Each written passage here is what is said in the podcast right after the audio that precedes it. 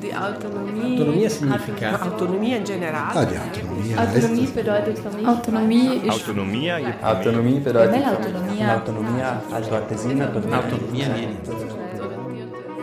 Understanding Autonomy. Ciao, il mio nome è Anita Rossi. Benvenuta e benvenuto a Understanding Autonomy, il podcast che vuole capire l'autonomia in Alto Adige su Tirolo e afferrarne l'impatto sulla vita di ogni giorno. Io sono una sudtirolese, o se preferisci un'altoatesina, che si sente a proprio agio in due delle tre lingue del territorio. Mi pare di conoscere abbastanza bene la mia terra e la sua gente, ma ora vorrei coglierne anche le sfaccettature, quelle storiche e quelle presenti. È importante, perché l'autonomia in fondo ci accompagna ogni giorno, anche quando non è palpabile. Sono felice che mi facciate compagnia in questa ricerca a episodi, e questo decimo, ahimè, è proprio l'ultimo degli episodi. In questa ultima puntata, un po' fuori dalle righe, ci soffermiamo nuovamente sul futuro dell'autonomia e sulle richieste e le riflessioni dei giovani in provincia. Sono nettamente in minoranza i giovani, con 71.500 persone in età che comprende l'adolescenza, dai 14 ai 25 anni. Si tratta del 13,4% della popolazione sudtirolese. 2022 hat das Landesamt für Statistik die letzte Jugendstudie veröffentlicht und darin unter anderem gefragt, wie politisch interessiert die Südtiroler Jugend ist. Kurzum, das Interesse für das politische Geschehen ist in dieser Altersklasse, naja, eher gering. Das liegt im europäischen Trend. Wenn politisch interessiert, dann blicken die Südtiroler Jugendlichen lieber über den Tellerrand. Das Interesse für internationale Politik spiegelt sich auch im Engagement gegen die Klimakrise wider. Fast die Hälfte der untersuchten Altersgruppe wünscht sich von der Politik eine stärkere Anstrengung in Sachen Natur- und Umweltschutz. Die Wahlbeteiligung der jungen Erwachsenen in Südtirol ist hingegen überdurchschnittlich hoch. Was Jugendliche besonders umtreibt, hören wir uns im folgenden Gespräch an, in dem vier junge Menschen den Landeshauptmann mit ihren Fragen konfrontieren. Vi presento i quattro giovani che hanno incontrato Arno Compaccia, il presidente della provincia autonoma di Bolzano, per parlare di come interpretano e come vivono l'autonomia locale. Ve li presento nell'ordine in cui parleranno, presentando i loro punti di vista. Per prima sentirete Giulia Pescollo, 22 anni, proveniente da Badia e studentessa di psicologia a Monaco. Poi abbiamo Irene Prünster, neomaturanda di San Genesio col pallino delle lingue, seguita da Leonid Sanin, 19 anni, di Maghré, e per ultimo Tobias Fiaider, neomaturando anche lui di Colle Pietra. E qui colgo l'occasione per ringraziare per il supporto la VFO Heinrich Kundner di Bolzano, la scuola professionale ad indirizzo economico. Bun dia, Diccanci. Io sono la Giulia, io vengo da Badia, la Val Badia, io ho 21 anni e ho fatto nel 2018 la matura eh, delle scuole alte a La Ila e dal 2019 in avanti ho imtumato a Minka. Mein Name ist Irene Brünster. Äh, Ich lebe in Jenesien und ich bin 19 Jahre alt. Ich habe die WFO hier in Bozen besucht und habe dieses Jahr die Matura erfolgreich abgeschlossen. Mi chiamo Leonid Sanin, vengo dalla Bassa Tesina, da Maghré. Mia mamma è italiana, mio papà è tedesco e anche io come Irene e Tobias ho appena finito la maturità e andrò a studiare in Germania Economia. Ich heiße Tobias Fiala, bin 18 Jahre alt und komme aus Steineck. Ebenso wie Irene und Leonid habe ich vor kurzem an der Wirtschaftsfachhochschule in Bozen maturiert und ich werde meine Laufbahn auch im Bereich Wirtschaft fortsetzen. Wie wir also nach dieser kurzen Vorstellungsrunde alle gehört haben, sind wir noch relativ jung. Wir sind Jugendliche, Südtiroler und Südtirolerinnen, haben unterschiedliche Interessen, welche sich in, den, in Form von den Themen, die wir heute ansprechen werden, auch zeigt. Eins haben wir aber alle gemeinsam. Wir haben alle maturiert. Die Erfahrungen waren dabei aber sehr unterschiedlich und dazu wird uns Julia jetzt genauere Einblicke geben. Gut, ähm, im Rahmen der 50 Jahre Autonomie von Südtirol möchte ich das Thema mehrsprachige Schulen in Südtirol sowie die bilingualen bzw. multilingualen Kompetenzen der Südtiroler thematisieren. Das südtirolerische Schulsystem orientiert sich an zwei unterschiedliche sprachliche Bildungsmodelle. Auf der einen Seite gibt's in den äh, deutschen und den italienischen Schulen den muttersprachbasierten bilingualen Unterricht. Das bedeutet, Beispielsweise in einer deutschen Schule werden alle Fächer auf Deutsch unterrichtet und dann wird Italienisch als Fremdsprache unterrichtet und das war ungefähr drei, vier bis fünf Stunden pro Woche. Und umgekehrt in den italienischen Schulen. Auf der anderen Seite findet in ladinischen Schulen den zweisprachigen bzw. dreisprachigen Unterricht statt. Hierbei werden drei Sprachen gleichzeitig unterrichtet. Das bedeutet Italienisch, Deutsch und Ladinisch. Und zwar ab dem Kindergarten bis zur Oberschule. Das bedeutet, dass bestimmte Fächer auf Deutsch unterrichtet werden und andere Fächer werden dann auf Italienisch unterrichtet. Die drei Sprachen per se werden zusätzlich als einzelne Fächer formal unterrichtet. Diese sogenannten paritätischen Schulen befinden sich in Stern im Gardetal und in St. Ulrich in Gröden. Grob gesagt gibt's südtirolweit nur zwei paritätische Schulen. Und geknüpft an die Sprachkonflikte in Südtirol, die wir bisher immer noch leider haben, habe ich beobachtet, dass die Sprachkompetenzen in der jeweiligen Fremdsprache bei deutschsprachigen und italienischsprachigen Südtirolern mangelhaft sind, also vor allem bei Jugendlichen. Herr Kompatscher, jetzt nach meiner kurzen Einleitung, was halten Sie von mehrsprachigen Schulen nach diesem paritätischen bzw. ladinischen Schulmodell in Südtirol? Ja, das äh, Thema der Schule, der mehrsprachigen Schule, der Unterrichtssprachen, des Sachfachunterrichts in der jeweils anderen Sprachen oder in verschiedenen Sprachen begleitet uns jetzt seit vielen Jahren. Leider ist die Diskussion oft auch nicht unbedingt äh, sehr sachlich. Es wird dann sehr auch ideologisch äh, argumentiert. Und äh, man muss zunächst vielleicht mal mit einem Missverständnis aufräumen. Es wird sehr oft Artikel 19 des Autonomiestatuts in Feld geführt und gesagt, man dürfe nichts machen, denn der schreibe fest, dass der Unterricht nur in einer Sprache und dann Zweitsprachenunterricht in einer anderen Sprache stattfinden dürfe, außer in den ladinischen Tälern, wo wir eine völlig andere Praxis haben. Das stimmt so nicht.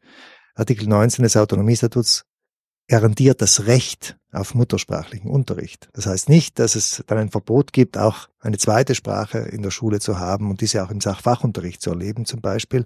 Äh, das ist einfach das Recht, dass ich, wenn ich mich dafür entscheide, in meiner Muttersprache unterrichtet werden kann. Dieses Prinzip ist äh, uns irgendwie heilig. Das ist auch richtig so. Das ist äh, eine der maßgeblichen Errungenschaften der Südtiroler Autonomie und des Minderheitenschutzes. Das ist auch ein wichtiges Element, wo immer Sprachminderheiten auf der Welt sind. Das erste, was sie verlangen, Unterricht in der eigenen Sprache. Deshalb, das ist wirklich ein Prinzip, von dem wir keineswegs abrücken wollen. Aber noch einmal, das ist dieses Recht. Das zweite ist dann, dass äh, wir jetzt diese getrennten Schulmodelle haben. Das ist historisch bedingt. Das ist auch äh, organisatorisch bedingt. Es ist nämlich sehr schwierig, dann ein Angebot wirklich flächendeckend auch in einer anderen Form zu garantieren. Das hat aber auch damit zu tun, dass die Sorge immer sehr groß war, dass wenn man anfängt, mehrsprachigen Unterricht, also durchgehend äh, zu etablieren als Prinzip, dass die italienische Sprache sehr schnell majorisierend wirken könnte. In einem Kontext, äh, in dem Südtiroler deutscher Sprache doch eine sehr kleine Minderheit in einem großen Staatsgebiet äh, sind. Ich denke, dass inzwischen sich die Dinge teilweise geändert haben. Das kommt aus einer Zeit, wo wir noch kaum deutschsprachiges Fernsehen, deutschsprachige Medien empfangen konnten, wo auch die Verbindung mit dem deutschen Sprachraum sehr schwierig war. Das war bis in die 70er Jahre hinein so, wo es wirklich diese Sorge um den Verlust der deutschen Sprachkompetenz gab. Deshalb gibt es jetzt ja inzwischen längst Projekte, die auch Sachfachunterricht, zunächst nur in der Oberstufe, auch in diesen äh, deutsch- oder italienischsprach äh, orientierten Schulen einführen. Die Debatte, die derzeit läuft, ist, das auszudehnen, dass wir auch Sachfachunterricht, also eben nicht nur Sprachunterricht, sondern Sachfachunterricht in der jeweiligen Zweitsprache verstärkt etablieren, in der Oberstufe, aber auch in der Mittelschule schon.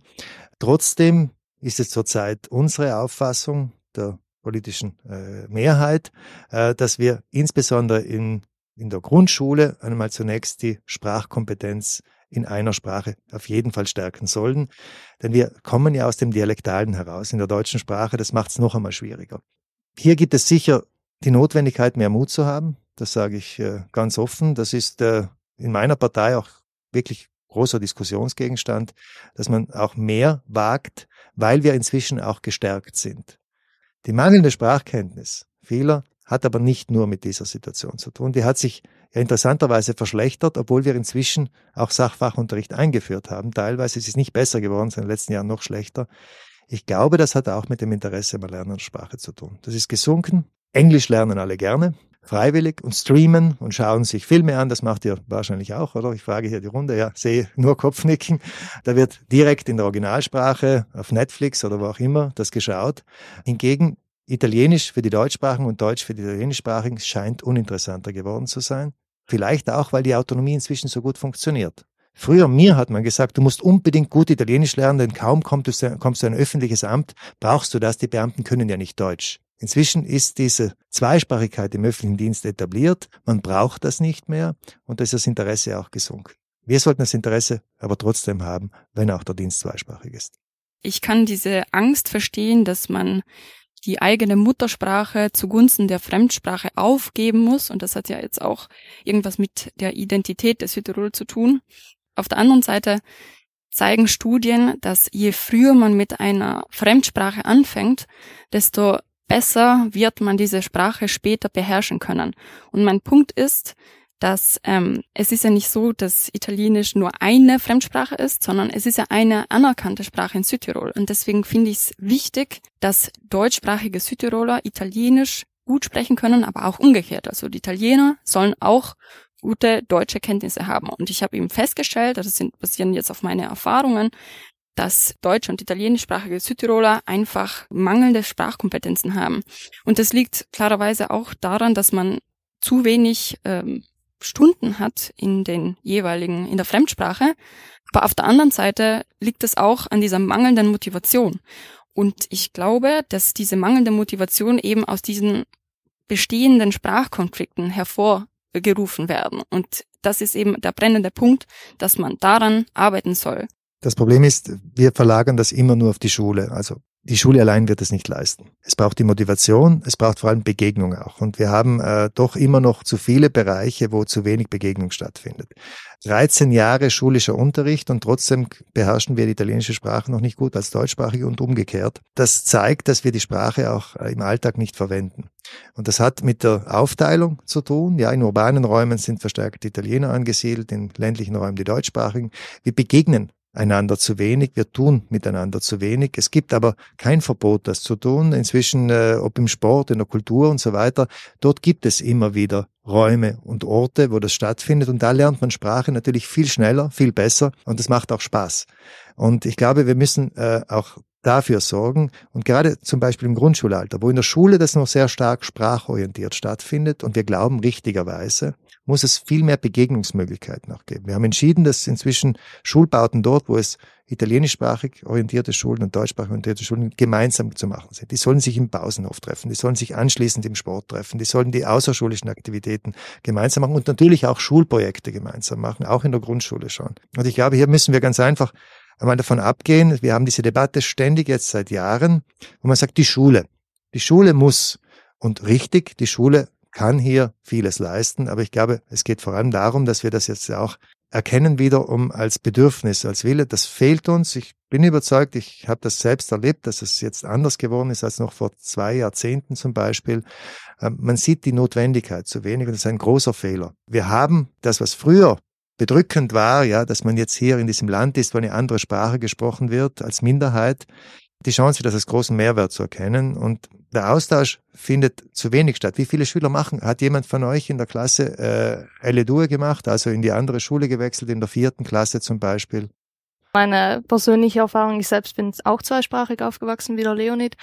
Trotzdem, ich habe 13 Jahre habe ich in einer deutschen Schule gemacht. Ich habe sehr wenig Kontakt zu italienischsprachigen äh, Jugendlichen, weil wir zwar auch selbst in der Klasse auch andere zweisprachige Personen haben, trotzdem man ähm, bleibt immer lieber bei der eigenen Sprachgruppe. Es gibt immer diese Differenzen und ähm, es gibt, gibt auch wenig Programm, wo man könnte mit italienischsprachigen Personen mehr Kontakt haben. Wir hatten in der Mittelschule die Brieffreundschaft mit einer italienischen Schule.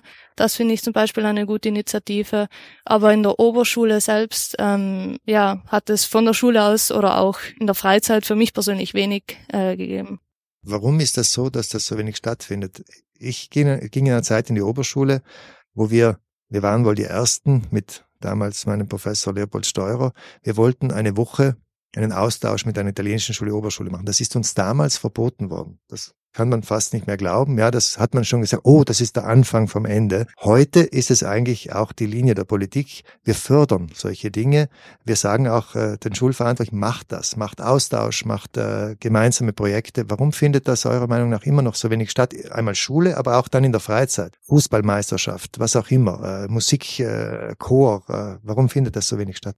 Ähm, ich wollte hierzu noch was hinzufügen und zwar haben Sie eben gesagt, Herr Kombatscher, dass es eben bei der Pause können italienischsprachige und, und deutschsprachige beisammen sein. Aber oft ist es ja dann trotzdem so, dass die Italiener unter den Italienern bleiben, also die italienischen Südtiroler und die deutschsprachigen Südtiroler bleiben unter den deutschsprachigen. Weil es gibt ja auch, wenn es einen Kontaktpunkt geben würde, gibt es immer so diese Diskrepanzen und es gibt einfach sprachbedingte Konflikte und es ist eine sprachliche Variante Barriere, weil wenn die italienischen Südtiroler einfach so schlecht Deutsch reden können, dann können sie sich auch nicht mit den deutschsprachigen vermischen.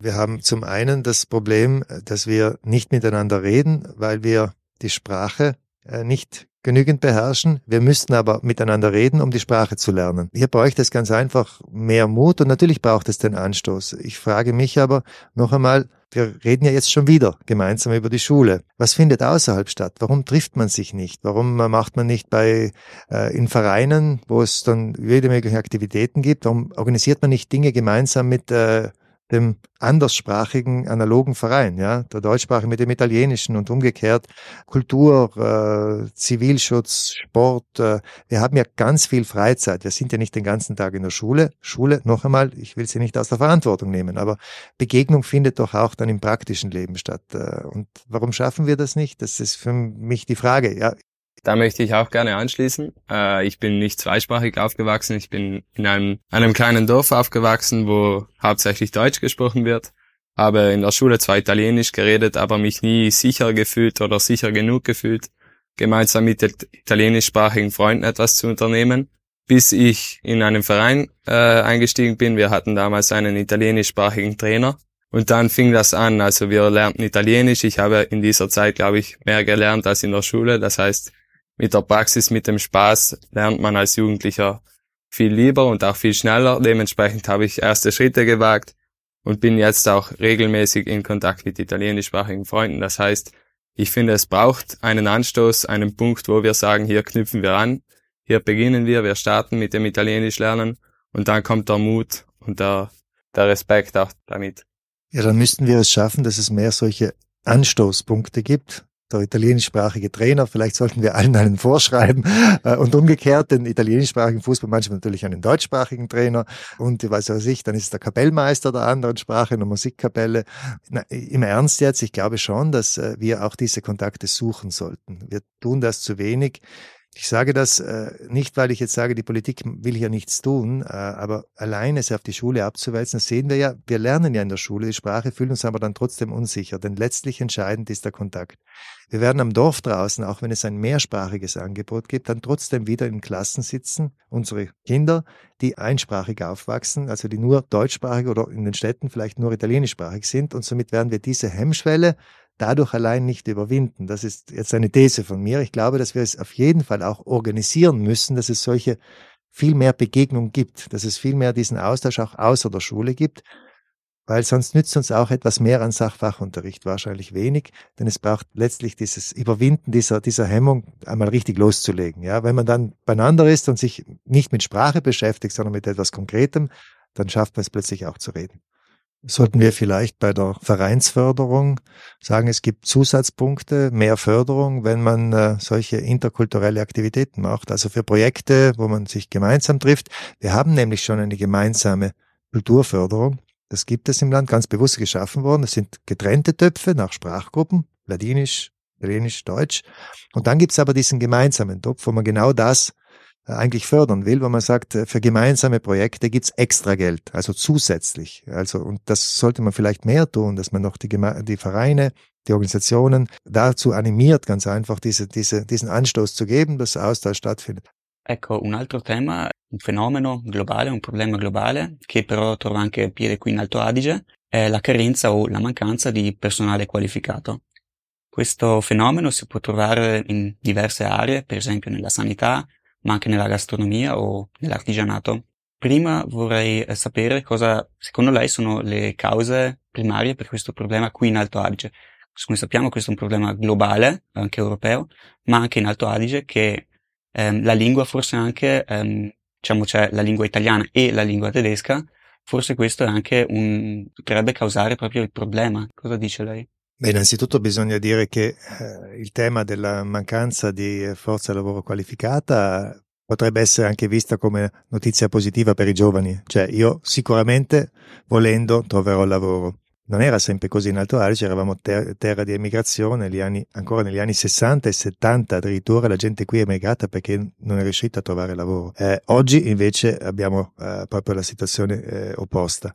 Riguarda un po' tutti gli ambiti, come è stato detto, ancora un po' di più forse il settore pubblico per quel motivo che è stato citato, cioè noi eh, per, anche per legge, per norma statutaria, eh, dobbiamo chiedere a, chi assumiamo nel servizio pubblico il patentino, cioè la conoscenza di ambedue le lingue e nelle valide linee anche della terza lingua. E questo ovviamente soprattutto nel settore sanitario ci crea adesso attualmente tanti problemi. Non abbiamo abbastanza medici specializzati, ma soprattutto ci mancano infermieri e dove nelle altre regioni diciamo ci sarebbe qualcuno disposto anche a venire in Alto Adige, però non ha i requisiti necessari.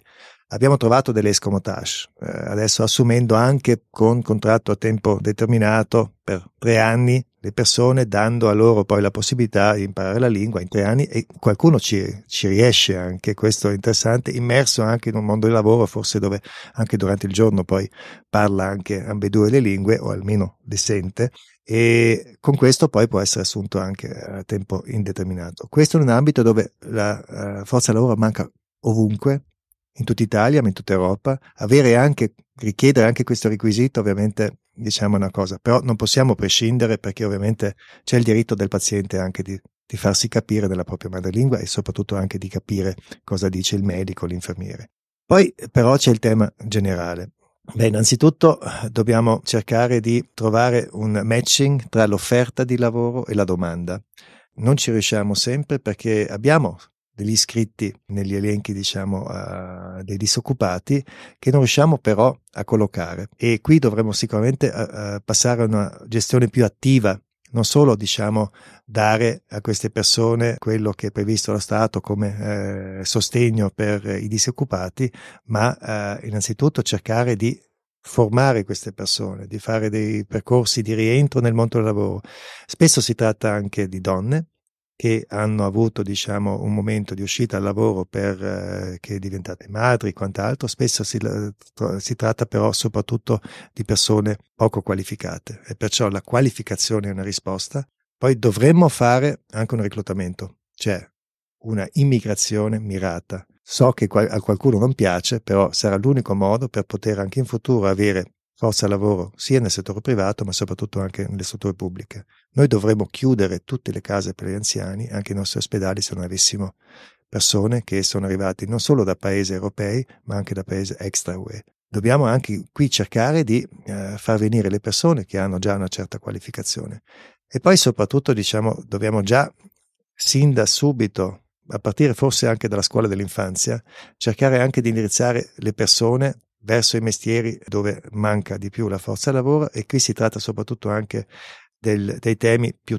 diciamo di tecnologia quant'altro dove spesso le bambine cioè le ragazze poi alla fine sono meno interessate e qui bisogna anche eh, cercare di sostenere e di sollecitare questo interesse anche eh, verso ambiti dove forse oggi erano soltanto riservati ai maschi, ai uomini. Terzo elemento è quello, diciamo, della possibilità di abbinare la vita familiare a quello del lavoro. E non è una questione che riguarda le donne, lo dico sin da subito, perché oggi abbiamo l'idea di dire, vabbè, dobbiamo fare qualcosa per la donna che possa rientrare in lavoro perché lei è quella che accudisce i figli e anche eh, eventualmente le persone anziane che devono essere seguite. No, sono la donna e l'uomo che hanno una famiglia e devono anche lavorare. E perciò altri orari di lavoro, part time per entrambi, perché lei 50% e lui 100%? Perché non entrambi 70%? Perché non si suddividono i compiti in casa e diciamo in famiglia? Non è soltanto una penalizzazione, stare col proprio figlio può essere una cosa bellissima anche per, per il maschio. Eh, qui dobbiamo cambiare perché noi siamo un territorio molto ancora di un approccio patriarchista, dove c'è l'uomo che guadagna, la, la moglie sì qualcosa fa, purtroppo io vedo che addirittura tra i giovani, quando ci sono i dibattiti con i cittadini, poi c'è perché non aiutate di più la donna anche quando sta a casa a costruirsi anche la pensione e quant'altro, dove già esistono questi modelli. Ho detto, ma perché solo per la donna? Anche per l'uomo che sta a casa costruiamo la pensione integrativa eventualmente. E la legge proprio dice questo, per chi sta a casa e non la donna che sta a casa. Come lei già ha detto, l'Alto Adige è un, una zona che è abbastanza con mentalità tradizionale e, io penso che c'è un cambiamento adesso con i giovani, specialmente nella mentalità del, dei ruoli di um, papà e mamma. Questo è sicuro e si vede anche nelle famiglie più giovani. Prima lei ha anche detto un paio di altri aspetti come la qualificazione nel, in Alto Adige proprio e la, l'Università di Bolzano ovviamente qui um, gioca un ruolo molto importante. A me mi interesserebbe come vede il futuro lei dell'università qui a Bolzano, perché ora ovviamente ci sono un paio di facoltà anche importanti come l'economia, eh, è stata anche aperta un paio di settimane o mesi fa eh, la facoltà di engineering. Come vede lei il futuro proprio di questa università? Beh, sarà sempre una piccola università, eh, ha un bacino che diciamo è di 500.000 persone, magari aggiungiamo anche un po' di Trentino, Tirolo forse poco, e ovviamente da chi viene all'estero. Sarà sempre una piccola università e avrà sempre, diciamo, le, delle nicchie dove potrà creare delle eccellenze. Non sarà mai una università che avrà tutte le facoltà, diciamo, eh, come le hanno le grandi università e perciò non potrà avere il ruolo di dire i nostri che rimangono qui e studiano a Bolzano. Non credo che sia neanche un, uh, un obiettivo interessante. Bene che ci siano anche studenti altoatesini sottirolesi che studiano a Bolzano, ma soprattutto abbiamo un compito specifico all'università che è quello della formazione dei nostri insegnanti e lì ovviamente non ci piove, possiamo farlo solo noi perché abbiamo una normativa specifica. Per il resto io sono ben contento che gli studenti vadano anche all'estero, l'importante è che poi tornino. L'università deve creare un ambito, e questa è la, è la terza mission dell'università, deve creare un ambito dove si, si può ritornare, collaborando con le aziende, con le imprese, creando anche diciamo un, eh, un biotopo diciamo di ricerca assieme anche alle aziende, di ricerca anche ovviamente applicata. E, e qui sta succedendo molto, qui c'è un ruolo non solo l'Università di Bolzano, c'è l'ERA, Eco Research, c'è ovviamente la Limbo, c'è il Parco Tecnologico soprattutto che anche funge da catalizzatore. E questo credo credi, che crei un ambito che qualche anno fa non avevamo. E in effetti vedi che tante persone, giovani, studenti e anche diciamo laureati dall'estero adesso vengono in Alto Adige perché cercano lavoro anche qualificato di questo tipo qui perché vedono che so, c'è l'offerta, le aziende che hanno bisogno di, di teste. Questo sarebbe il brain gain no? da contrapporre al, al, brain drain che abbiamo e lì coinvolgiamo anche poi gli studenti altoatesini che possono rientrare e il ruolo dell'università è più quello piuttosto che tenere qui gli studenti. Klar, man geht äh, ins Ausland und man studiert dort und ähm, hat dann auch einen Abschluss und dann möchte man vielleicht auch zurückkommen. Aber auf der anderen Seite oder halt irgendwie habe ich das Gefühl, dass es schwieriger ist, wenn man zum Beispiel in Deutschland studiert und wieder nach Südtirol kommen will, wegen der Studien Studientitelanerkennung und auch wegen der Berufstitelanerkennung. In meinem Fall, ich studiere Psychologie und ähm, ich habe schon mal versucht anzurufen in der, in der Psychologenkammer, habe dann gefragt, wie es so mit der Studietitelanerkennung funktioniert und da meinten sie so, nee, da müssen sie irgendwo in Rom anrufen. Und da, also es gibt keine keine Anlaufstelle, wo man sich da wirklich informieren könnte. Und wenn man in Österreich studiert, also vor allem in Innsbruck, da ist es ja leichter, weil da gibt es ein Abkommen, dass äh, die Studientitelanerkennung leichter ist, wenn man dann wieder nach Südtirol zurückkehren will. Das ist halt so der erste Punkt. Ähm, Studientitelanerkennung ist problematisch, wenn man nicht in Österreich studiert unbedingt. Und zweitens ist es für mich als angehende Psychologin oder Psychotherapeutin Entscheidung ist schwierig, weil die Karrierechancen einfach für mich nicht wirklich vorhanden sind oder es gibt einfach zu wenige, zu wenig Möglichkeiten, sagen wir mal. Und vom Einkommen her, Scherz, ist es äh, auch, das ist auch immer so ein bisschen ein Thema, ob ich zurückkommen werde oder nicht. Und ich rede jetzt nur für mich, aber ich glaube, es gibt noch sehr viele andere Studenten, die im Ausland studieren, spezifisch in Deutschland, die sich überlegen, ich glaube, ich bleibe lieber in Deutschland. Das wäre schade zum Thema Karrierechancen. Wir suchen verzweifelt Psychologinnen, Psychologen und Psychiater und Psychiaterinnen. Das ist gerade bei uns aktuell ein Thema. Neben den Pflegekräften, bei den Fachärzten sieht es etwas besser aus, nicht Allgemeinmediziner, da bräuchten wir alle, die es nur gibt. Es ist natürlich schwierig und äh, bei den Studientiteln äh, da ist es so, eigentlich dürfte es dieses Problem in der heutigen EU gar nicht geben. Es gab den berühmten Bologna-Prozess, der hätte ja dazu dienen sollen, dass man das alles vereinheitlicht. Es gibt die Ebenen Bachelor, Master, PhD und so weiter und die sind alle anerkannt gegenseitig, denn es sind die Credits, die das ja am Ende äh, definieren und das hätte den Zweck gehabt und ich muss leider im Konjunktiv sprechen, dass man dann sagt, das Problem existiert nicht mehr. In der Privatwirtschaft ist es tatsächlich so. Das muss man auch einmal betonen, ja. Da gibt es das Problem der Studientitelanerkennung Anerkennung nicht, das interessiert den privaten Arbeitgeber nicht. Der will, dass die Person, die er anstellt, eine gute Ausbildung hatte. Wenn es eine gute Universität war, dann passt das, äh, unabhängig davon, in welchem Staat das ist. Im öffentlichen Dienst natürlich habe ich die Thematik.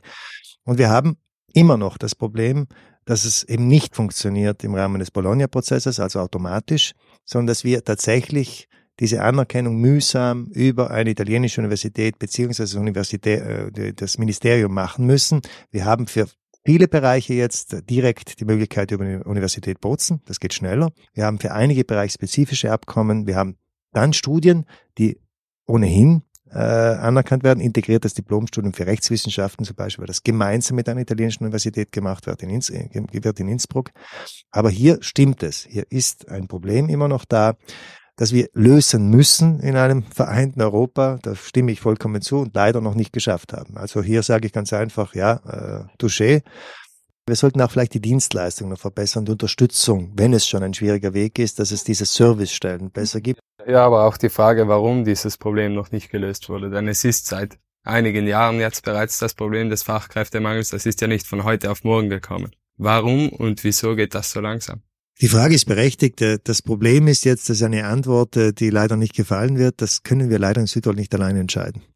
Die Anerkennung dieser Studientitel, die erfolgt über das Universitätsministerium. Wir können dann Abkommen natürlich machen, äh, zwischenstaatliche, wo wir beschleunigte Prozesse vorsehen und wir sagen, diese werden automatisch anerkannt, diese werden dann, so quasi ist es nur die Übermittlung und Übersetzung und dann reicht das. Das Problem ist, es ändern sich die Studiengänge ja ständig und dann haben wir immer wieder die Notwendigkeit, diese Protokolle zu ergänzen. Das ist ein mühsamer Prozess und noch einmal, ich behaupte mal, es müsste eigentlich im Bologna-System funktionieren, denn wenn es die Credits sind, die ja einheitlich definiert sind, dann müsste ich auch sagen, das passt so. Ist nicht so, weil die Staaten sich immer noch vorbehalten haben. Das ist nicht nur Italien. Italien ist hier besonders streng, muss ich sagen, aber es ist nicht nur in Italien, Europa. Sagen, ja, aber was dann wirklich ein studierter Psychiater ist, das will ich mir schon selbst noch einmal anschauen ja, äh, bevor ich den auf die Patienten loslasse. Und das ist das Problem. Und ich, ja, ich gebe zu, das ist unbefriedigend. Wir haben hier leider nicht die Entscheidungskompetenz. Sonst hätten wir längst schon ein Südtiroler Landesgesetz zur Anerkennung der Studientitel gemacht. Eben, das ist äh, eine große Problematik. Vor allem, ich glaube, es gibt wirklich Studenten, die jetzt aktuell im Ausland studieren, die möchten nach Südtirol zurück, aber sie wissen nicht, ob das überhaupt klappt mit der Studientitelanerkennung beziehungsweise Berufstitelanerkennung. Ich lasse das jetzt mal so stehen, weil das ist ganz einfach Tatsache. Wir haben noch dazu das Problem, dass Fachhochschulen zum Beispiel in Italien nicht anerkannt werden. Ich bin ja ein begeisterter Europäer und EU-Fan und hier sage ich, da hat es die EU noch nicht gelöst. Ja. Und das scheitert aber nicht an den Leuten, die in Brüssel und in Straßburg sitzen, das sage ich noch dazu, sondern es scheitert an den Leuten, die in den Regierungen der einzelnen Staaten sitzen, weil die das nicht hergeben wollen. Und das ist ein Skandal und äh, daran ist zu arbeiten. Wir können inzwischen nur diese Krücke weiter bearbeiten, dass wir Protokolle, Abkommen machen zur raschen Anerkennung und dass wir diese ständig ergänzen und gleichzeitig auch das ist sicher noch etwas, was wir tun können, mehr an Dienstleistungen anbieten. Das gibt unsere Autonomie her. Das können wir selbst entscheiden, ja, dass wir wirklich eine Servicestelle schaffen, die auch kompetent hier berät und auch Hilfestellung leistet. Ich möchte auch nochmal zurück auf das Thema Uni Bozen. Wir haben ja davon gesprochen, dass eben die Studenten, die im Ausland studieren, nicht mehr zurückkommen. Aber es gibt ja auch das Problem, dass Südtirol schon Probleme damit hat, Studenten hier in Südtirol zu behalten, beziehungsweise dass von Ausland Studenten herkommen. Ein Riesenproblem für die Studenten ist dann, dabei auch die Wohnungssuche. Studenten, also es gibt eine Wohnungsnot um die Studenten in Südtirol. Laut der Hochschülerinnenschaft, die haben dieses Jahr 30 Prozent der ähm, angehenden Studenten, die auch die Aufnahmeprüfung für die Universität geschafft haben, sich wieder abmelden müssen, weil sie einfach keinen Wohnungsplatz gefunden haben. Südtirol hat auch relativ wenig Heime im Vergleich zu anderen Regionen, Provinzen. Was sagen Sie dazu oder beziehungsweise gedenkt die Politik da auch etwas zu unternehmen im Bereich des Mietmarktes, aber auch äh, im Bereich der Heime? Ja, das Problem ist bekannt. Wir haben in den letzten Jahren in Heime investiert. Äh, das unterstützen wir durch äh, Subventionen, Beiträge. Aber vor allem äh, möchten wir es jetzt schaffen, dass wirklich Private auch in diesen Markt einsteigen. Das ist auch in anderen Regionen so, indem wir dafür Anreize schaffen. Wir haben jetzt eine Novelle im Raumordnungsgesetz, wo wir vorsehen, dass man künftig auch im Gewerbegebiet Studentenwohnheime errichten kann. Warum macht das Sinn? Da ist der, der Grund wesentlich günstiger. Da rechnet sich das für den Privaten. Der kann auch den Wohnraum entsprechend günstiger zur Verfügung stellen. Da ist auch Platz, um solche Heime zu errichten. Und zwar ist die Regel aber die, die wir jetzt äh, ins Gesetz bringen, dass diese privaten Investoren aber dann Vereinbarungen mit der Gemeinde der Standortgemeinde abschließen müssen, wo sie sich verpflichten, dass Preise, bestimmte Tarife angewandt werden, dass bestimmte Serviceleistungen auch in einer bestimmten Qualität garantiert werden, dass der Wohnraum selbst, der geschaffen wird, auch bestimmten Qualitätsanforderungen entspricht, dann darf er dafür dieser Investor im Gewerbegebiet bauen. Wir wissen, dass es in Südtirol sehr viele Investoren gibt, die daran interessiert sind, trotz der hohen Auflagen und trotz der Garantien, die wir für die Studenten geben wollen. Und dann würde das eine Win-Win-Situation. Ja, die machen das, die werden dann auch legitim das unternehmerisch äh, stemmen können, aber wir haben dann Wohnraum für Studenten. Wir gehen davon aus, dass in dieser Form Hunderte äh, solche Studentenwohnplätze sehr rasch entstehen. Äh, das dauert jetzt zwei Jahre wahrscheinlich. Und das ist einmal wirklich ein ganz wichtiger Schritt, den wir schaffen. Und dann haben wir aber natürlich das Problem, dass wir generell in Südtirol das Problem des leistbaren Wohnens haben. Äh, das betrifft nicht nur die Studenten. Und weil wir ein begehrter Lebensraum sind und ein knappes Gut, ja, dadurch teurer wird, dass viele Menschen es nachfragen. Das ist das Problem in Südtirol. Wir haben entschieden, dass wir hier nicht dann als Land Immobilien bauen. Wir werden viel zu langsam. Das würde nicht günstiger werden, sondern eher teurer. Und deshalb sagen wir, indem wir Anreize schaffen für die Privatwirtschaft und sagen, du darfst hier etwas, was du sonst nicht darfst, nämlich bauen, wo du sonst nur Gewerbehallen bauen dürftest, wenn du aber dich verpflichtest, das zu vernünftigen Preisen für Studenten zur Verfügung stellen. Nachdem wir das aber in einem Raum machen, Gewerbezone klingt jetzt, ah, jetzt werden die Industriezone geschoben, Dort ist ja auch jetzt der Uni, die Uni-Erweiterung geplant. Am Neutech-Park entsteht die Fakultät für Ingenieurswissenschaften. Dort entsteht ist mittlerweile ja Dienstleistung und so weiter. Also dort entsteht auch neues Leben. Am Tech-Park gibt es Kulturveranstaltungen. Wir glauben auch, dass sich das dann spielt, dass das auch funktioniert, dass es auch interessant ist, dort zu wohnen. Wir haben über Fachkräftemangel gesprochen, über die Universität generell. Wenn man sich die Entwicklung der Wirtschaft ansieht, sehen wir klar, dass Südtirol ein Leistungsträger nicht nur in Italien, sondern auch in Europa ist. Wir haben ein Bruttoinlandsprodukt pro Kopf, welches deutlich über dem, über den italienischen Durchschnitt, aber auch über EU-Schnitt ist. Und damit zusammenhängend kann man sich die Frage stellen, wie das jetzt in Zukunft weitergehen soll. Und meiner Meinung sind Startups eine Möglichkeit, wie man eine Wirtschaft wie diese in Südtirol äh, zukunftsreif machen kann. Denn viele Probleme können mit innovativen Ideen und durch Unternehmertum gelöst werden. Ich spreche da gezielt mit Ihnen, weil Sie auch in Ihrem Amt zuständig sind für den Bereich Forschung und Innovation.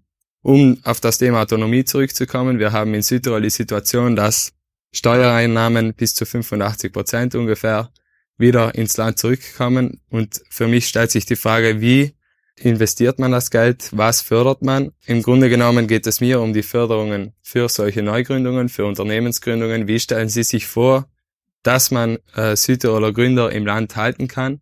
Startup-Förderung ist natürlich äh, ein Element, das wichtig ist. Äh, vor allem muss man dann aber auch eines wissen und offen sagen, dass Startup-Förderung bedeutet, dass man auch das mit Trial and Error macht. Ja, das heißt, man muss auch dieses Risiko zum Scheitern eingehen. Wir haben zurzeit in unserer Startup-Förderung noch eine Quote von 80 Prozent der Geförderten, die es tatsächlich auf den Markt schaffen. Und es wird jetzt komisch klingen, das ist viel zu viel. Das heißt, wir fördern zu wenig auch ja, irgendwie mutige Ideen. Das sind sehr oft dann schon fast sehr traditionelle Geschichten. Das ist Unternehmensgründung, Förderung. Startup-Förderung ist dann, wenn man doch mehr ins Risiko der Innovation hineingeht. Wir machen das zum Teil sehr erfolgreich. Es gibt einige ganz tolle Startups, die sich inzwischen gut entwickelt haben am Markt, die auch wirklich sehr innovativ waren und wo es diese, diese neuen Ideen gibt. Wir setzen darauf. Wir haben insgesamt aber immer noch eine relativ geringe Quote für äh, Wissenschaft und Forschungsförderung. Hier haben wir jetzt mittlerweile 0,8 Prozent des Bruttoinlandsprodukts erreicht. Ich habe mich einmal mit dem Ministerpräsidenten von Baden-Württemberg getroffen. Der hat mir gesagt, ja, wir sind jetzt bei 6 Prozent ja, des Bruttoinlandsprodukts. EU-Ziel wären ja drei Prozent. Ja. Hier müssen wir mutiger sein. Das ist noch sehr schwierig in der Südtiroler Politik. Ich werde ja schon für die 0,8 Prozent gebasht. Da gab es eine Landtagsdebatte darüber. Gesagt, so viel für die, das war Eurak, glaube ich, in diesem Fall, ja, so viel für die Eurak. Universität ist auch dann immer ein Thema. Und man muss das in Südtirol noch verteidigen. Und hier ist jeder investierte Euro gut angelegtes Geld. Deshalb, das ist sicher das Ziel meiner Landesregierung, hier noch mehr zu tun. Es nützt auch nichts, die Gelder jetzt zu verdoppeln auf einen Schlag. Es muss sagen, das wäre hinausgeworfenes Geld. Es muss schon aufgebaut werden. Schritt für Schritt. Hier braucht es Kompetenzen, Know-how, Skills, Leute, Struktur. Und wir haben in den letzten Jahren doch vieles aufgebaut. Wir waren enorm in Rückstand. Und es findet auch sehr viel in, in den Unternehmen statt. Sieht man sich die Förderungen aber genauer an, dann merkt man auch, dass gewisse Kriterien auch dazu beitragen, dass wir solche Quoten hier haben. Es gibt zum Beispiel als Voraussetzungen als eine Voraussetzung für eine Förderung für Neugründungen, dass es bereits private Investitionsgelder gegeben haben muss, um überhaupt in Frage zu kommen für eine öffentliche Förderung. Und das ist für einen Gründer jetzt, macht die Situation nicht leichter. Und auch seit 2020 sind gewisse Förderungsgelder zumindest zeitweise auf Eis gelegt worden. Wie will man also da weitermachen? Das mit 2020 war natürlich verbunden auch mit der Covid-Pandemie, diese Entscheidung, wo wir Mittel natürlich auf andere äh, Themenfelder konzentriert haben. Die Idee mit der privaten Investition ist grundsätzlich nicht so schlecht. Ja, ob man das jetzt als äh, Killer-Kriterium aufrecht äh, lassen will, darüber kann man diskutieren. Dieser Private hat dann weniger die Funktion, viel Geld hineinzugeben, sondern als Business Angel zu fungieren. Auch jemand, der sich noch interessiert, dass dieses Startup-Unternehmen gut läuft, was schon Erfahrung hat. Ja, das ist die Idee dahinter. Das haben wir nicht in Südtirol erfunden. Das gibt's auch anderswo bei der Startup-Förderung. Äh, man kann natürlich überlegen, ob man sagt, dass das nicht in jedem Fall äh, gefordert wird, wenn bestimmte andere Kriterien erfüllt werden, dass man sagt, dann kann man vom privaten Investor absehen. Es geht hier nicht um öffentlich geförderte Beschäftigung. Das wollen wir nicht, das funktioniert auch nicht. Äh, es ist Startup-Förderung letztlich Unterstützung, aber da muss es auch privates Engagement geben. Es muss jemand auch außerhalb der öffentlichen Hand an die Idee glauben. Wir haben jetzt sehr viele Themen besprochen, die uns Jugendlichen am Herzen liegen. Es gäbe noch extrem viele weitere Themen, die wir besprechen möchten.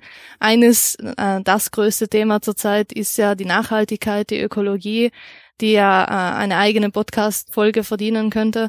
Und wir Jugendlichen, wir möchten einfach mehr in der Politik mitsprechen auch. Äh, wir hätten gerne mehr Möglichkeiten, uns einzubringen. Wir fühlen uns teilweise nicht genügend repräsentiert. Ähm, vor allem hat man das gemerkt in der Covid-Pandemie. Man muss sagen, als Jugendlicher hat man sich da etwas vernachlässigt gefühlt. Ähm, für die Zukunft, wir möchten einfach mitsprechen, äh, uns einbringen und vor allem wäre uns auch wichtig, dass das Wissen in Schulen erweitern wird, dass es mehr aktuellen Bezug gibt in den Schulen und dass wir auch mehr Möglichkeit haben, uns einzubringen auch. Zum einen muss ich einmal ein Kompliment machen. Es sind die Jugendlichen weltweit gewesen, die die beste Form des Einbringens äh, gefunden haben mit Fridays for Future. Das hat tatsächlich was bewegt. Das hat Politik bewegt weltweit. Und das war nicht die Greta alleine. Ja, das war die Jugend der Welt. Und äh, das zeigt auch, äh, wenn man für Ideen brennt, in diesem Fall aus Sorge brennt, das ist, glaube ich, der Anlass gewesen, dann findet man auch den Weg jetzt ganz unabhängig von institutionell organisierter Interessensvertretung. Das wollte ich nur vorausschicken. Also das hat gewirkt und das wird auch gehört und das wird sehr ernst genommen und das hat auch zu vielem geführt und ich muss sagen, für mich ist das am Ende eine große Unterstützung gewesen, dass es auch einen gesellschaftlichen Prozess in Gang gesetzt hat. Sonst wären viele politische Entscheidungen nicht möglich. Ohne Fridays for Future wäre vieles nicht möglich. Diesen Druck hat es gebraucht. Und es hat die Jugend gemacht, also das muss man mal sagen. Dann haben wir ja die verschiedenen äh, Möglichkeiten, sich zu engagieren. Nicht nur über die Wahlen, sondern auch über äh, selbst äh, in Parteien, in Organisationen aktiv zu werden, ob das eine Umweltorganisation ist oder sonst was, die ja wiederum Interessensvertretung sind, die mit eingezogen werden in Partizipationsprozessen. Wir haben natürlich auch partizipative Modelle, die wir anbieten. Beim Klimaplan zum Beispiel war das jetzt wirklich, wir haben 2865 Beiträge erhalten von Organisationen, aber auch von Einzelpersonen. Da sind auch viele übrigens Schülerinnen und Schüler dabei gewesen, die sich gemeldet haben. Und manche haben sich fachlich eingelesen, das ist beeindruckend. Die haben also technische Rückmeldungen gemacht, wo wir die an unsere externen Professoren weitergegeben haben zur Evaluierung. Ja, also es findet schon statt. Ganz Nebenbei, wir wollen diesen ganzen Nachhaltigkeitsprozess in Südtirol, der ja nicht nur die Ökologie betrifft, der betrifft das Soziale und die Wirtschaft genauso, künftig zyklisch partizipativ äh, beschreiten. Es nützt ja nichts, einmal zu fragen, gefällt euch die Idee Nachhaltigkeit? Oh, okay, danke, abgeholt und jetzt machen wir wieder, was wir wollen. Wir wollen das ständig über die digitalen Kanäle, also Internet, aber interaktiv auch im Austausch machen. Wir wollen aber auch regelmäßig wieder hinausgehen in die Bevölkerung. Wir haben auch einen Panel geschaffen mit AStA zusammen, wo wir ständige Befragungen machen. Wir werden auch zielgruppenorientiert dann noch abfragen, zum Beispiel, was sagt die Jugend, was sagten die Wirtschaftstreibenden, was sagen die Gewerkschaften. Deshalb, wir schaffen hier Plattformen und bitte macht das weiter, seid laut, fordert. Äh, es hat schon mehrfach in der Geschichte, die Jugend in der europäischen Geschichte, gerade 68, das waren auch die Jungen damals, die haben die Gesellschaft verändert, von einer spießigen, miefigen, ja, auch wieder zurückfallenden in alte Mustergesellschaft aufgeweckt und äh, es findet jetzt wieder so ein Aufweckprozess statt und deshalb, ich glaube schon, dass wir uns hier finden und es ist wichtig auch diese Emotion, die dabei ist. Das ist etwas anderes, als wir im täglichen Politikgeschäft gewohnt sind und das hilft. Ja, wir feiern heuer ja diese 50 Jahre zweites Autonomiestatut und das hat uns ja viel gebracht. Die Kultur, Sprache geschützt, wirtschaftliche Entwicklung zugelassen. Wir haben auch sozial eine relativ gute Situation in Europa. Aber ich habe oft den Eindruck, so richtig glücklich sind wir deshalb äh, noch lange nicht geworden, auch durch den wirtschaftlichen Fortschritt nicht, auch durch äh, das Bruttoinlandsprodukt, das wir haben. Und deshalb ist die Frage, was wünschen sich die Südtirolerinnen und Südtiroler und vor allem, was wünscht sich die Südtirols junge Menschen? Was wünscht ihr euch eigentlich? Was soll sich ändern, damit in Südtirol diese Zufriedenheit wieder etwas mehr einkehrt oder dass man wirklich sagt, das ist gut in diesem Land? Also für mich persönlich ist dieses Thema eben sehr präsent. Dieses glücklich werden, ein erfülltes Leben haben, das ist auf jeden Fall das äh, Ziel eigentlich für jeden eigentlich. Und in diesem Rahmen möchte ich auch die psychische Gesundheit in Südtirol ansprechen. Und zwar, ich habe immer noch das Gefühl, dass es ein negativ behaftetes Thema ist. Es ist, es gibt immer noch sehr viele Stigmatisierungen und äh, das ist immer noch ein Tabuthema.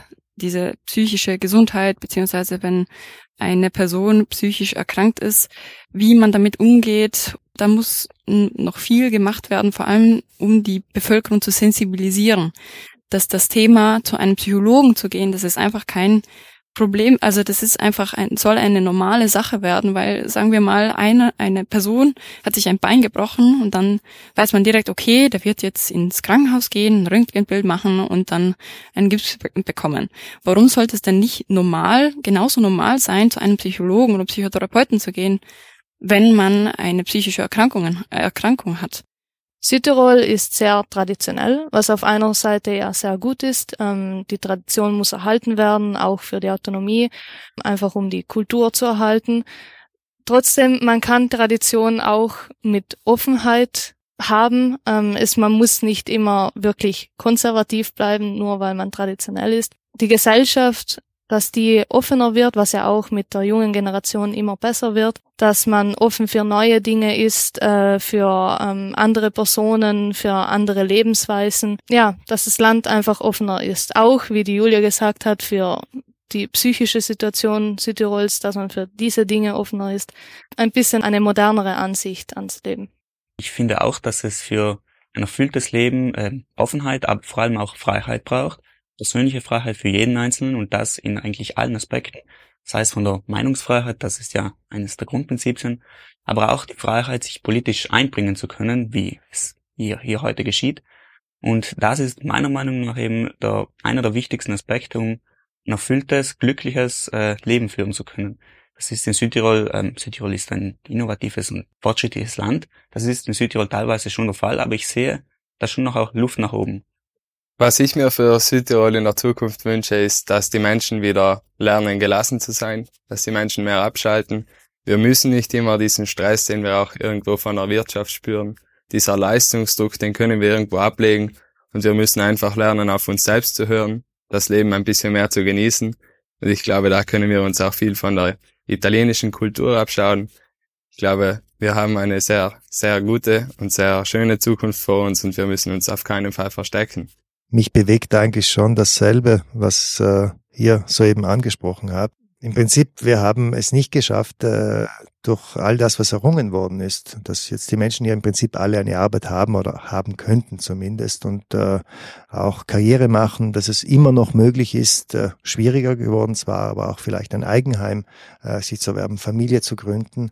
Wir leben in einem sicheren Land, ja, das ist nicht mehr so selbstverständlich. Wir leben in einem schönen Land äh, mit wunderbarer Bergkulisse und Naturschönheiten. Wir haben Freizeitmöglichkeiten, wir haben Kultur, wir haben so einen Schnittpunkt zweier Kulturen und trotzdem, wir haben eine ganz hohe Suizidrate. Wir haben ganz viele Menschen, die äh, psychische Störungen, Beeinträchtigungen erleben. Wir haben zum Beispiel äh, viele Essstörungen, enorm viele äh, in diesem Bereich. Wir haben ganz viele Themenstellungen, die Ausdruck sind einer Gesellschaft, der es nicht so gut geht. Und die Zufriedenheit scheint auch nicht gewachsen zu sein mit all diesen Errungenschaften. Deshalb ist das eine, wo ich mir wünsche, wie schaffen wir es, dass wir wieder erkennen, was wirklich wichtig ist und nicht immer nur äh, das etwas grünere Gras des Nachbarn sehen. Südtirol ist auch laut Jugendstudie eine Neidgesellschaft. Das sagen die Jugendlichen. Wir sind eine Neidgesellschaft. Das macht unglücklich. Ja, immer nach dem streben, was der andere hat. Und das macht auch nicht, es nicht besser, wenn man eigentlich wissen müsste, dass der andere das auch per Bankkredit verstanden hat und eigentlich in diesem Hamsterrad steckt, um diesen Standort zu halten, um diesen Status zu erringen. Wir haben eine Vorstellung von einem gelungenen Leben in Südtirol. Da muss man ein Haus haben, mindestens zwei Autos, Kinder, äh, ein Haustier, dann zweimal im Jahr Urlaub und äh, was weiß ich noch alles an Freizeitgestaltung. Und dieser Leistungsdruck, der angesprochen worden ist, ich glaube, der macht viele Menschen fertig. Da scheitern viele Menschen daran. Und die Frage ist, wie wir es schaffen, von diesem Druck herunterzukommen. In der Pandemie war es ganz kurz wohl so, ganz am Anfang, wo wir wirklich alle noch groß in Sorge waren und eingesperrt und uns alle noch an die Regeln gehalten haben, wo man das sehr ernst genommen hat. Dieses erste Mal, wo alle rausgehen durften, da war das Erlebnis, ein Spaziergang ist etwas Großartiges. Wie schnell haben wir das vergessen?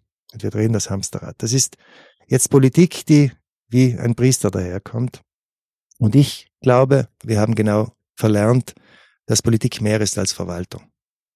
Wir sprechen in Südtirol zu wenig über wirkliche Werte, auch in der Politik. Man tut es so, als ob das nicht hier hingehören würde. Das überlässt man der Kirche oder anderen Organisationen. Es geht wieder darum, was wollen wir wirklich? Und diese Nachhaltigkeitsdiskussion, das wünsche ich mir, dass die dazu führt, dass wir eben dann auch darüber nachdenken, wie man jetzt diese offene Gesellschaft gestaltet, die sehr wohl stolz auf ihre Tradition ist, die sie auch pflegt, aber eine Riesenfreude hat das, weil man eben, gerade weil man so stark verwurzelt in Tradition, diese Offenheit haben kann und nichts verliert dadurch, sondern nur gewinnt, äh, wo man auch damit umgeht, dass Menschen eine Krankheit haben, die eine Krankheit ist wie jede andere, wo man das plötzlich jetzt auch, wo man das auch öffentlich ansprechen kann, sagen kann. Das gilt übrigens für viele weitere Tabus. Ich wünsche mir eben auch eine offene Gesellschaft. Ich wünsche mir auch, dass wir eben diesen Leistungsdruck etwas runterbringen, wir haben das ja auch im Vereinsleben. Überall wird dann ein Wettbewerb daraus gemacht. Nicht mehr einfach tun wir etwas zusammen, chillen wir ein bisschen mehr, um es jetzt äh, mit einem aus der Jugendsprache entlehnten Wort zu sagen, das würde auch ich mir wünschen. Das heißt nicht, dass wir weiterhin schauen, dass dieses Land sich gut entwickelt. Im Gegenteil, es gehört sich eigentlich für eine gute Entwicklung. Grazie ancora ai giovani che hanno accettato la sfida, mettendosi in gioco in questo colloquio e puntando il dito su alcuni dei temi più scottanti riguardo al futuro dell'autonomia, da reinventarsi. E ringrazio quindi Giulia Pescollo, Irene Prünster, Leonie Zanin e Tobias Fiaider. Ricapitolando, gli argomenti trattati e quindi anche le preoccupazioni dei giovani manifestate nella chiacchierata sono stati in prevalenza la scuola, il mercato del lavoro e quindi gli sbocchi futuri, lo stato di salute mentale e psichico della popolazione, l'ansia per la crisi climatica e soprattutto, e questa forse è una sorpresa, la convivenza e il plurilinguismo. Del resto, anche nella recente indagine sui giovani dell'Astat, la cosiddetta separazione tra gruppi linguistici figura come uno dei problemi più grossi nel proprio comune di appartenenza. Pensate, questo lo conferma addirittura un quarto dei giovani sudtirolesi, con picchi di questa percezione nel gruppo linguistico italiano. Forse dovremmo smettere di parlare di gruppi linguistici. Anche i termini fanno la differenza. Le sottilezze linguistiche, lo sappiamo, incidono e come sul pensiero. Es wird Zeit, meine, unsere Reise durch die Autonomie zu Ende zu bringen. Wir sind angekommen. Was nicht heißt, dass alle Fragen nach dem Gestern und dem Heute beantwortet sind und die Fragen nach dem Morgen alle gestellt wurden. Dazu müssen wir noch viele weitere Zeitzeugen und noch mehr Südtiroler und Südtirolerinnen zu Wort kommen lassen. Das Kaleidoskop in seiner ganzen Buntheit hörbarer machen. Was ich persönlich auf dieser Reise mitgenommen habe, einiges von der wenig bekannten Vorgeschichte zur Südtirol-Autonomie, neben dem gut beleuchteten langen Kampf um die Autonomie und dem wirtschaftlichen Erfolg und Wohlstand durch die Autonomie. Aber mitgenommen habe ich schließlich auch einiges von der Polarisierung und Spaltung, die das Bestreben um Sonderstellung in unserer multiethnischen Gesellschaft unweigerlich hervorgerufen hat. Überzeugt bin ich davon, dass alte Fragen bald mit neuen ergänzt werden und dass wir die Selbstverständlichkeit der Autonomie hinterfragen sollten, mit einer Neuausrichtung der Südtirol-Autonomie, die in ihrer ganzen Dynamik zum Tragen kommt, in ihrem Schritt halten mit der Zeit. Nur so wird das Kondominium Südtirol Autonomie, dieses Mehrfamilienhaus, in dem wir wohnen, in Südtirol und auch an seinen Rändern ein Haus mit einer wirklich guten Wohnatmosphäre für alle. Spero tanto che Understanding Autonomy abbia stuzzicato l'appetito e la voglia di saperne di più sull'autonomia e sulla tutela delle minoranze. Se questa serie podcast è riuscita a farlo, allora sono convinta che l'autonomia e la convivenza in questa provincia avranno davanti un futuro davvero promettente.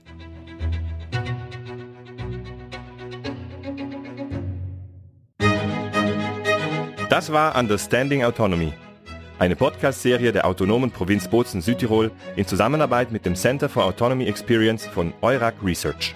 Avete ascoltato Understanding Autonomy, una serie podcast della provincia autonoma di Bolzano Alto Adige in collaborazione con il Center for Autonomy Experience dell'Eurac Research. Questo war Understanding Autonomy. Na linja de podcast da provincia autonoma de Bolzano Südtirol in collaborazione con il Center for Autonomy Experience de Eurac Research.